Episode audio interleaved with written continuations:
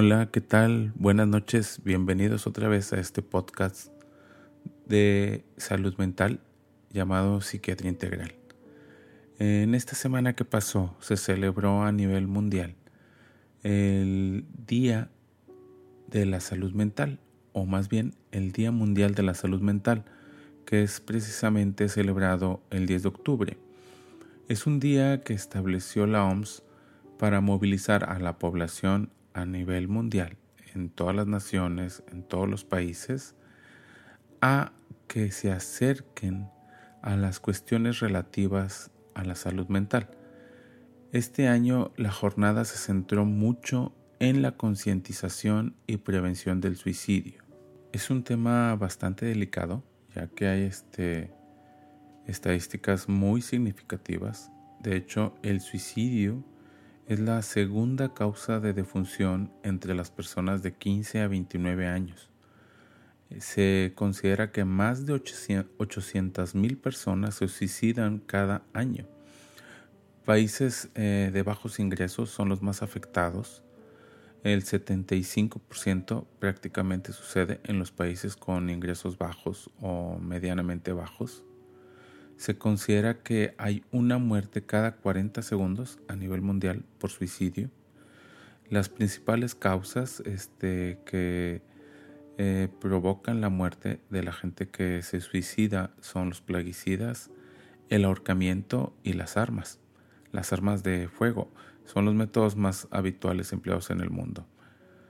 La mortalidad por suicidio es superior a la mortalidad total causada por la guerra y los homicidios a nivel mundial cada año.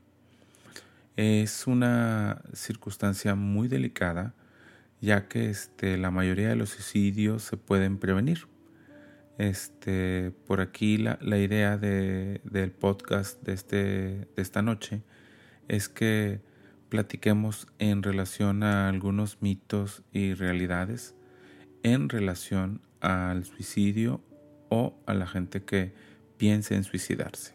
De hecho, vamos a hablar de, algunos de ellos. Digo, ahí en, mi página de psiquiatriaintegral.com.mx está publicado este artículo. Ahí viene la fuente.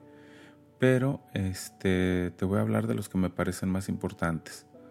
Eh, vamos a empezar con el número uno. Un criterio equivocado. Eh, la persona que se quiere matar no lo dice.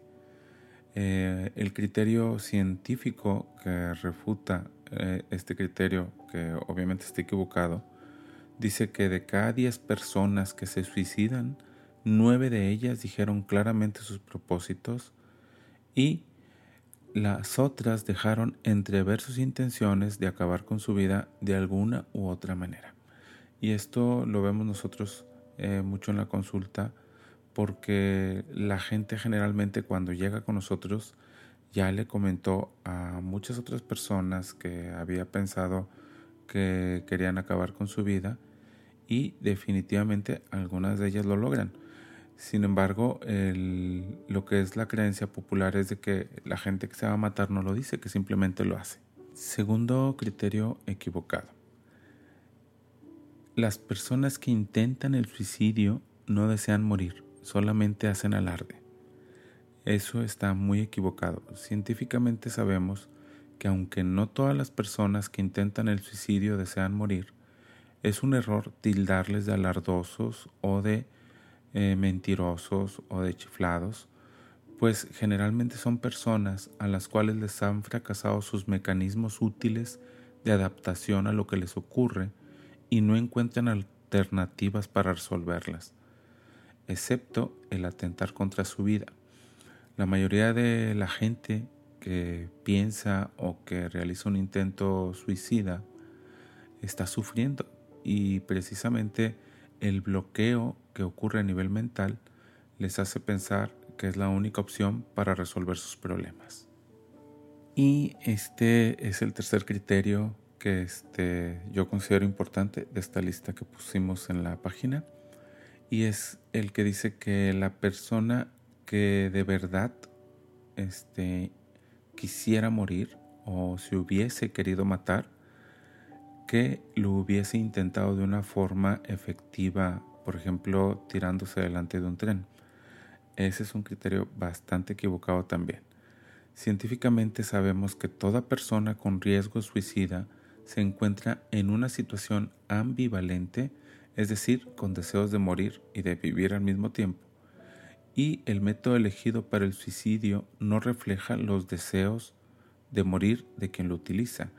O sea, no significa que sea este mayor el sufrimiento de uno o de otro o mayor la intencionalidad de uno o del otro. Y un cuarto criterio que también quiero mencionar, que no quiero que se me vaya de la lista, es, este es el equivocado. Dice, la persona que se repone de una crisis suicida no corre peligro alguno de recaer. Ese criterio completamente equivocado.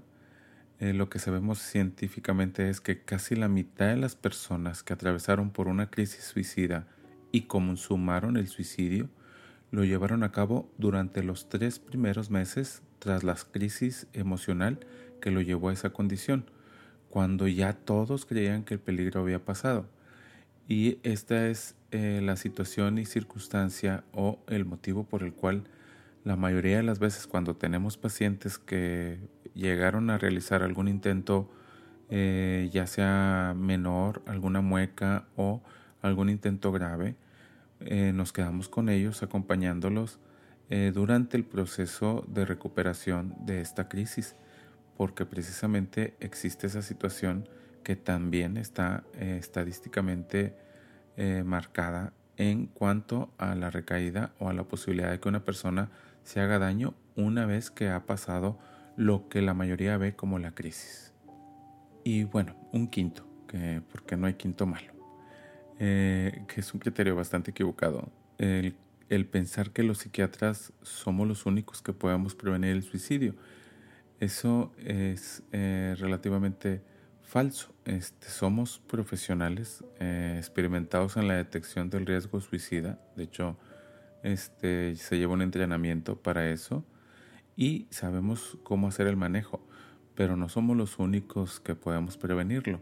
De hecho, yo creo que es la parte importante de este podcast, este, entender que toda persona alrededor del de, individuo que está sufriendo o que comentó que tenía algún tipo de pensamiento suicida son un medio de apoyo para el, para el paciente o para el futuro paciente, porque eh, precisamente son el medio de contención adecuado que se vuelve el canal para llegar a un tratamiento con un profesional como nosotros. Cualquier persona interesada en auxiliar a personas que están en esa, en esa situación de riesgo pueden ser eh, valiosos colaboradores para prevenirlo. Y yo creo que por eso el que hacemos tanto énfasis en no devaluar la ideación suicida y no pensar que son este, situaciones que no se van a llevar a cabo. Toda persona con depresión mayor grave o con un proceso psicótico eh, pudiera tener el pensamiento y es algo que nosotros siempre exploramos en nuestra consulta tratando de evitar obviamente eh, la gravedad del asunto. Pues bueno, hasta aquí el podcast de esta semana. Eh, no quería dejar pasar el mencionar aquí este, en este canal lo que fue el, el 10 de octubre que celebramos el Día Mundial de la Salud Mental porque obviamente es a lo que nos dedicamos y también bueno aquí en la ciudad hubo bastantes eventos donde participamos o participaron colegas míos en pro de prevenir este, el suicidio y en pro de animar a la gente que se encuentra interesada en la salud mental a llevar a cabo acciones este, productivas en pro de evitar la situación de una persona suicida. Este, si estás interesado más en el tema, te pido que nos dejes comentarios, ya sea en cualquiera de nuestras redes sociales, y podemos ahondar un poco más. Y también Quedo a tu disposición para cualquier duda, comentario o pregunta. Muy bien, como siempre te agradezco que me hayas escuchado y nos vemos la próxima, mejor dicho, nos escuchamos o nos vemos y nos ves en YouTube la próxima semana. Y te agradezco este tu tiempo de haberlo compartido conmigo. Muy bien. Pues buenas noches y que tengas buena salud mental. Hasta luego.